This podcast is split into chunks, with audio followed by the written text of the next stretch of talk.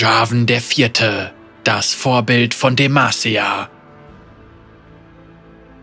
König Jarvan III. trat kurz nach seiner Krönung vor das demasianische Volk, um eine Rede zu halten. Obwohl hinter den Grenzen ihres stolzen Königreichs immer noch viele Feinde lauerten, hatten einige Adelsfamilien begonnen, sich untereinander zu bekriegen. Ein paar hatten sogar private Milizen aufgestellt, um die Gunst ihres neuen Königs zu gewinnen. Das sollte ein Ende haben. Um diesem gefährlichen Ränkespiel einen Riegel vorzuschieben, kündigte Jarvan an, die Fäden durch eine Heirat zu beenden. Lady Catherine, seine Braut, war beliebt beim Volk und bei Hofe kursierte schon lange das Gerücht, dass die beiden eine heimliche romantische Zuneigung füreinander hegten. Zur Feier des Tages läuteten die Glocken der großen Stadt einen Tag und eine Nacht lang, und am Jahresende wurde verkündet, dass das Königspaar seinen ersten Sohn erwartet. Die Freude hatte jedoch ein jähes Ende, als Catherine bei der Geburt verstarb. Als Stammhalter des Vaters wurde das Kind zum Thronfolger Demasias erklärt. Hin und her gerissen zwischen Trauer und Freude, schwor Jarvan III. nicht wieder zu heiraten und seine Hoffnungen und Träume für die Zukunft des Königreichs auf seinen Sohn zu übertragen. Der junge Prinz Jarvan, der keinerlei Erinnerung an seine Mutter hatte, wuchs am Hofe des Königs auf, wo er konsequent auf sein späteres Amt vorbereitet und bewacht wurde. Der König bestand darauf, dass er die beste demasianische Erziehung erhielt und von Kindesbeinen an den hohen moralischen Wert der Barmherzigkeit, die Feierlichkeit der Amtswürde sowie die Ehre, sein Leben dem Wohle seines Volkes zu widmen, verstehen lernte. Als er älter wurde, führte ihn Xinsao, der Seneschall seines Vaters, auch in die Geschichte und die Politik Valorants ein. Sein treuer Beschützer aus dem fernen Ionia lehrte dem Prinzen die spirituelleren Philosophien der Welt sowie allerlei Kriegshandwerk. Während seiner militärischen Ausbildung lernte Prinz Jarvan Garen kennen, den ungestümen Spross der Familie Kronwacht. Die Jungen waren ungefähr im gleichen Alter und freundeten sich schnell an. Jarvan bewunderte Garens Entschlossenheit sowie Standhaftigkeit und Garen schätzte die taktischen Instinkte des Prinzen. Als Jarvan volljährig wurde, verlieh ihm sein Vater ehrenhalber den Generalstitel. Es wurde zwar nicht unbedingt erwartet, dass sich der Thronfolger aufs Schlachtfeld begab, doch Jarvan war es wichtig, sich zu beweisen, notfalls auch ohne den Segen des Königs. Die Ländereien jenseits der Silberberge waren seit langer Zeit vom noxianischen Imperium umkämpft worden und stellten daher eine fast gesetzlose Grenze dar, an der ausländische Räuber und kriegführende Stämme viele Verbündete Demasias bedrohten. Der Prinz versprach, wieder Stabilität in die Region zu bringen. Sein Urgroßvater war viele Jahre zuvor während der ersten Auseinandersetzungen ihrer Völker im Süden von einem gemeinen noxianischen Rohling erschlagen worden. Nun würde dieser Frevel endlich geahndet werden.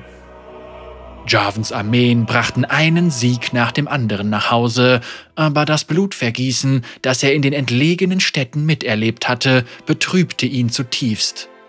Als ihn die Nachricht erreichte, dass die Tore der Trauer gefallen waren, fasste er den Entschluss, weiter in noxianisches Territorium vorzudringen, wenngleich seine Leutnants ihm davon abrieten.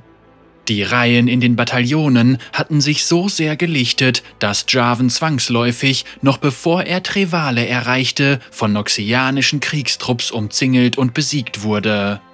Da er nicht kapitulieren wollte, floh der Prinz mit ein paar anderen Überlebenden in die Wälder und wurde daraufhin tagelang von feindlichen Spähern gejagt. Schließlich traf Jarvan ein Pfeil in die Seite. Er brach im Schatten eines gefällten Baums zusammen und verlor immer wieder das Bewusstsein. Er war am Boden zerstört. Er hatte seine Familie, sein Königreich und seine Kampfgefährten enttäuscht.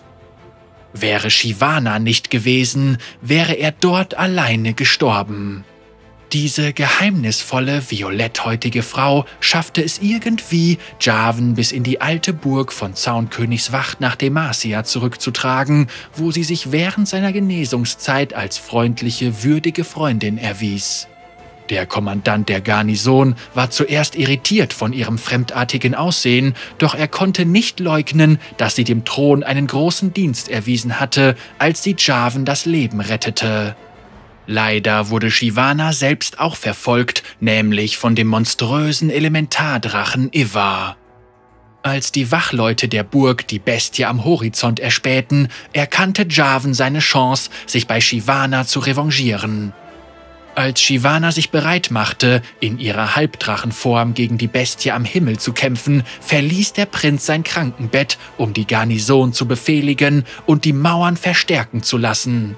Er griff zu seiner Lanze und schwor, dass sie mit dem Haupt von Iva in die große Stadt zurückkehren würden oder gar nicht. Der Kampf verlief schnell und tödlich. Als seine Männer verängstigt ihre Posten verlassen hatten, war es Jarvan, der sie wieder vereinte. Als sie verwundet waren, war es Jarvan, der Heiler zu ihnen schickte. Shivana erschlug die grauenhafte Kreatur, während der Prinz für ihre Rückendeckung sorgte. In diesem Augenblick erkannte Jarvan die wahre Stärke des demasianischen Volks als geschlossene Einheit das Vaterland verteidigen, ungeachtet aller Differenzen und Bedenken. Er versprach Shivana, dass sie stets einen Platz in seiner Leibgarde haben würde, wenn sie dies wünsche. Mit dem Kopf des Drachen im Schlepptau und Shivana an seiner Seite ritt Javan triumphierend am Hofe seines Vaters ein.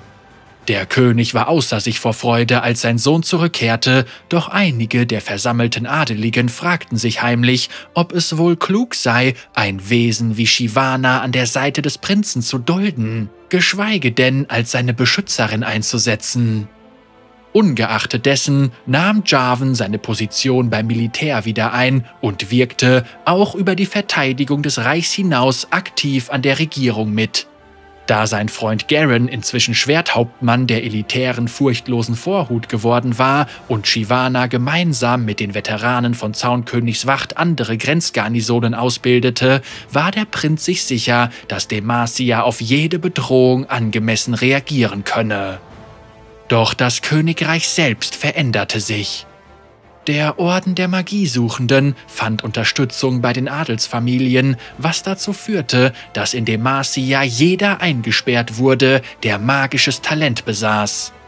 Aus der Angst vor Verfolgung wurde schon bald Hass, der schließlich zur Rebellion führte.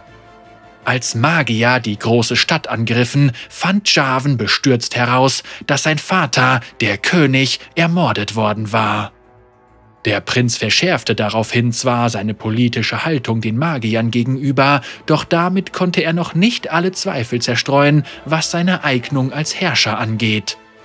Er beriet sich mit vielen angesehenen Adeligen, darunter auch Garens Tante, Hochmarschall Tiana Kronwacht, und versprach, in den schwierigen Tagen, die ihnen bevorstehen, ihre Weisheit und ihren Erfahrungsschatz zu beherzigen.